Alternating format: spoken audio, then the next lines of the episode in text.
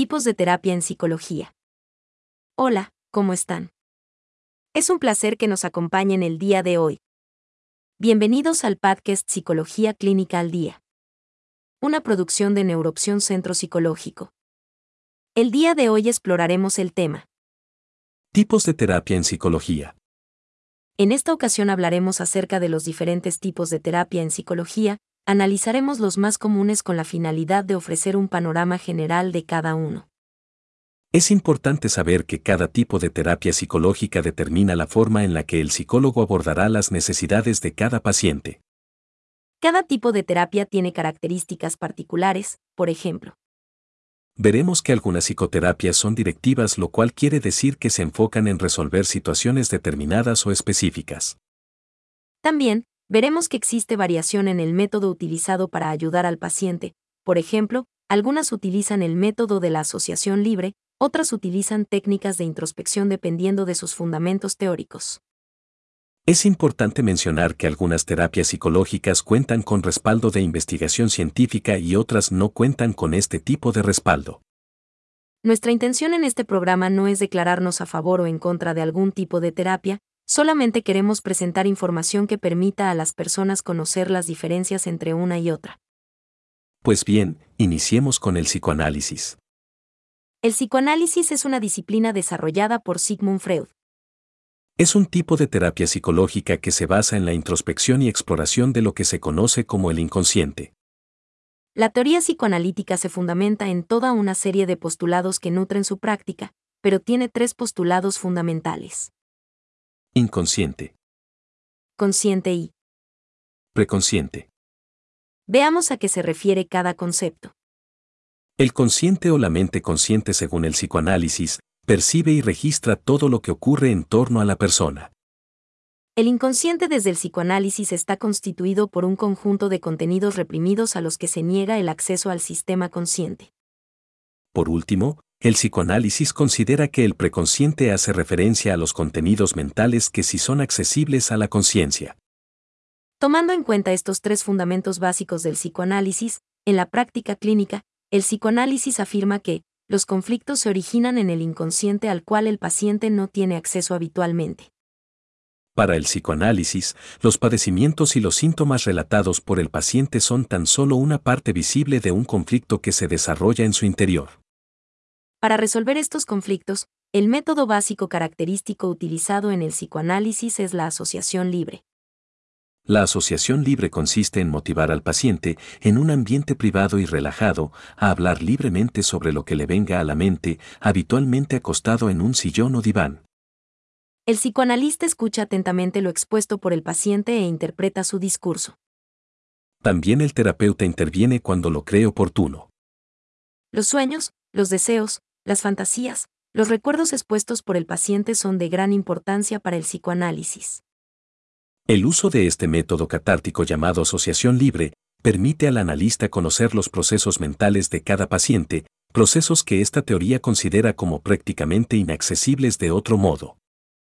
El trabajo terapéutico en el psicoanálisis busca que el paciente haga conciencia de todo aquello que se encuentra reprimido en el inconsciente y que genera en su diario vivir conflictos potenciales. A lo largo de los años el psicoanálisis ha sido ampliamente criticado debido a que se considera una terapia costosa, sin sólidos fundamentos científicos y con beneficios a largo plazo. A pesar de las críticas, algunos postulados han servido como base para el desarrollo de las psicoterapias actuales. Ahora veamos las terapias conocidas como humanistas. Las terapias humanistas se desarrollan en la segunda mitad del siglo XX. Este tipo de terapia psicológica afirma que los trastornos psicológicos son una consecuencia de la despersonalización, la soledad y la incapacidad personal para encontrarle significado o sentido a la vida. De hecho, se fundamentan en el supuesto de que cada persona tenemos libertad y responsabilidad para controlar nuestra propia conducta, así como reflexionar acerca de nuestros problemas, adoptar decisiones y realizar acciones. Los terapeutas humanistas dejan la responsabilidad de la terapia en el paciente, es decir, no siguen un método específico o un plan de tratamiento específico. Los modelos terapéuticos humanistas que analizaremos el día de hoy son Terapia centrada en el cliente. Terapia existencial y Terapia gestalt. Iniciemos con el análisis de la terapia centrada en el cliente. Esta terapia desarrollada por el psicólogo Carl Rohler se centra en lo que llamó como el poder natural del organismo para tratarse a sí mismo. De hecho, la terapia centrada en el cliente considera el proceso terapéutico como un método de eliminación de las restricciones causadas por las exigencias que hacemos sobre nosotros mismos al creer que no debemos experimentar ciertos sentimientos. Considera que estas actitudes o restricciones ocasionan diversos desajustes y deterioro en las relaciones del cliente.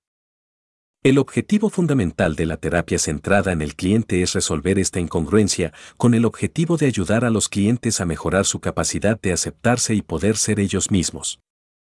La atención de esta terapia centrada en el cliente se orienta en la persona como centro y protagonista de su propio desarrollo. Este modelo terapéutico no pretende modificar conductas o explorar hechos pasados, su objetivo primordial es que la persona reconozca su posibilidad de crecimiento, sus limitaciones y sus incapacidades. Pasemos ahora a la terapia existencial. Los terapeutas existencialistas se preocupan por las dificultades experimentadas por la humanidad, por ejemplo. La ruptura de la confianza. Despersonalización. Los problemas de la sociedad contemporánea la falta de significado de la vida. Según esta terapia existencial, el solo hecho de existir crea en las personas una ansiedad profunda, por tanto, cada persona debe lidiar con la realidad de la muerte para poder resolverla.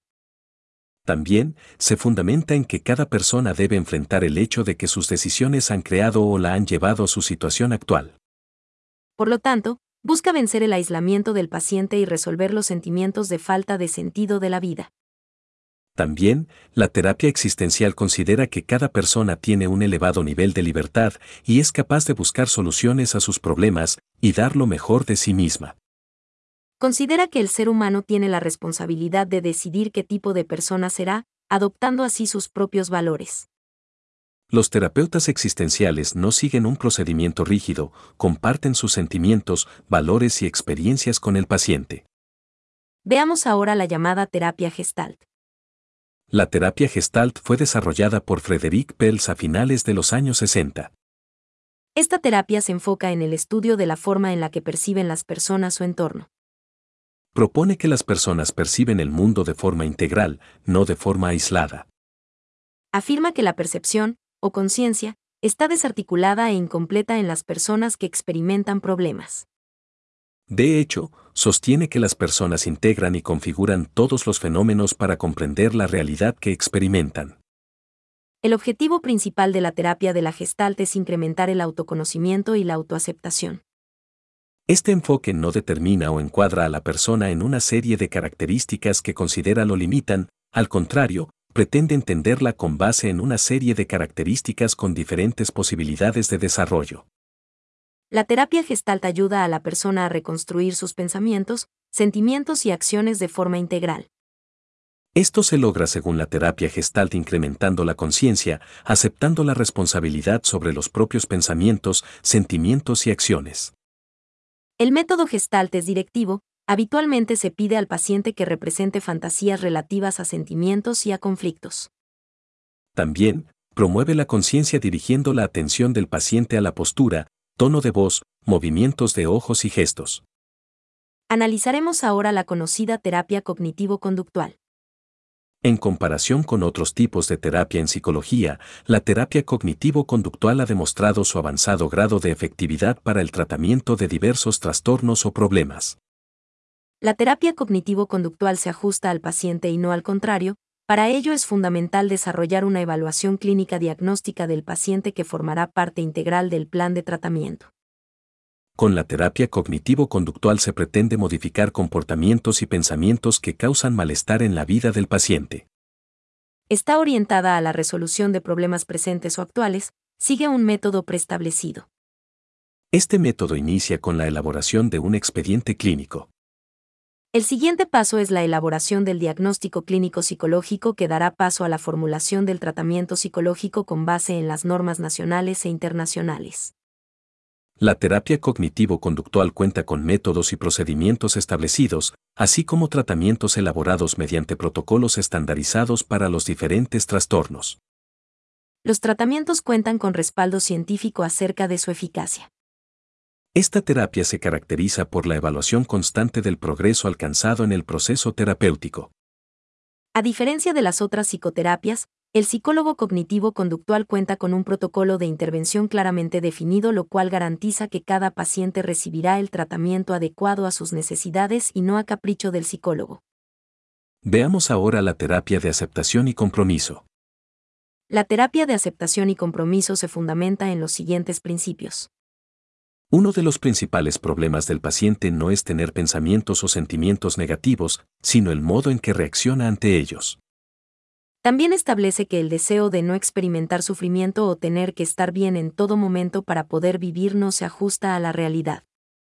Se considera en este modelo de terapia que el malestar psicológico es parte de la vida, entonces, querer evitarlo a toda costa puede resultar destructivo. La terapia de aceptación y compromiso busca el desarrollo y mantenimiento de patrones de comportamiento valiosos en las áreas importantes de la vida de una persona. En este modelo terapéutico el papel del psicólogo es de acompañamiento, ayuda y cuidado. Para finalizar este episodio, hagamos un resumen, hemos visto el día de hoy los tipos de terapia en psicología. Hemos visto las características y postulados básicos de diferentes tipos de terapia en psicología, analizamos. Psicoanálisis. Terapia centrada en el cliente. Terapia existencial. Terapia gestalt. Terapia cognitivo-conductual. Terapia de aceptación y compromiso. Los diferentes tipos de terapia en psicología buscan ayudar al paciente a mejorar su calidad de vida. De hecho, lo que hace diferente a cada psicoterapia es la forma en la que se resuelven los problemas del paciente. También, algunas cuentan con investigación científica que respalda sus tratamientos como es el caso de la terapia cognitivo-conductual. Recuerden amigos que los trastornos psicológicos deben atenderse de forma profesional. Es importante buscar ayuda ya que de no hacerlo corremos el riesgo de que los síntomas incrementen. No debemos olvidar que muchos trastornos pueden llegar a ser incapacitantes. Pues bien, amigos, hasta aquí dejaremos el tema, invitándolos como siempre a acompañarnos en nuestro siguiente episodio. El podcast Psicología Clínica al Día es una producción de Neuroopción Centro Psicológico. Visita nuestra página web neuroopción.com. Ya nos sigues en Facebook. At Neuroopción. Suscríbete a nuestro podcast. Recuerden que sin salud mental no hay salud. Hasta la próxima. Gracias por escucharnos.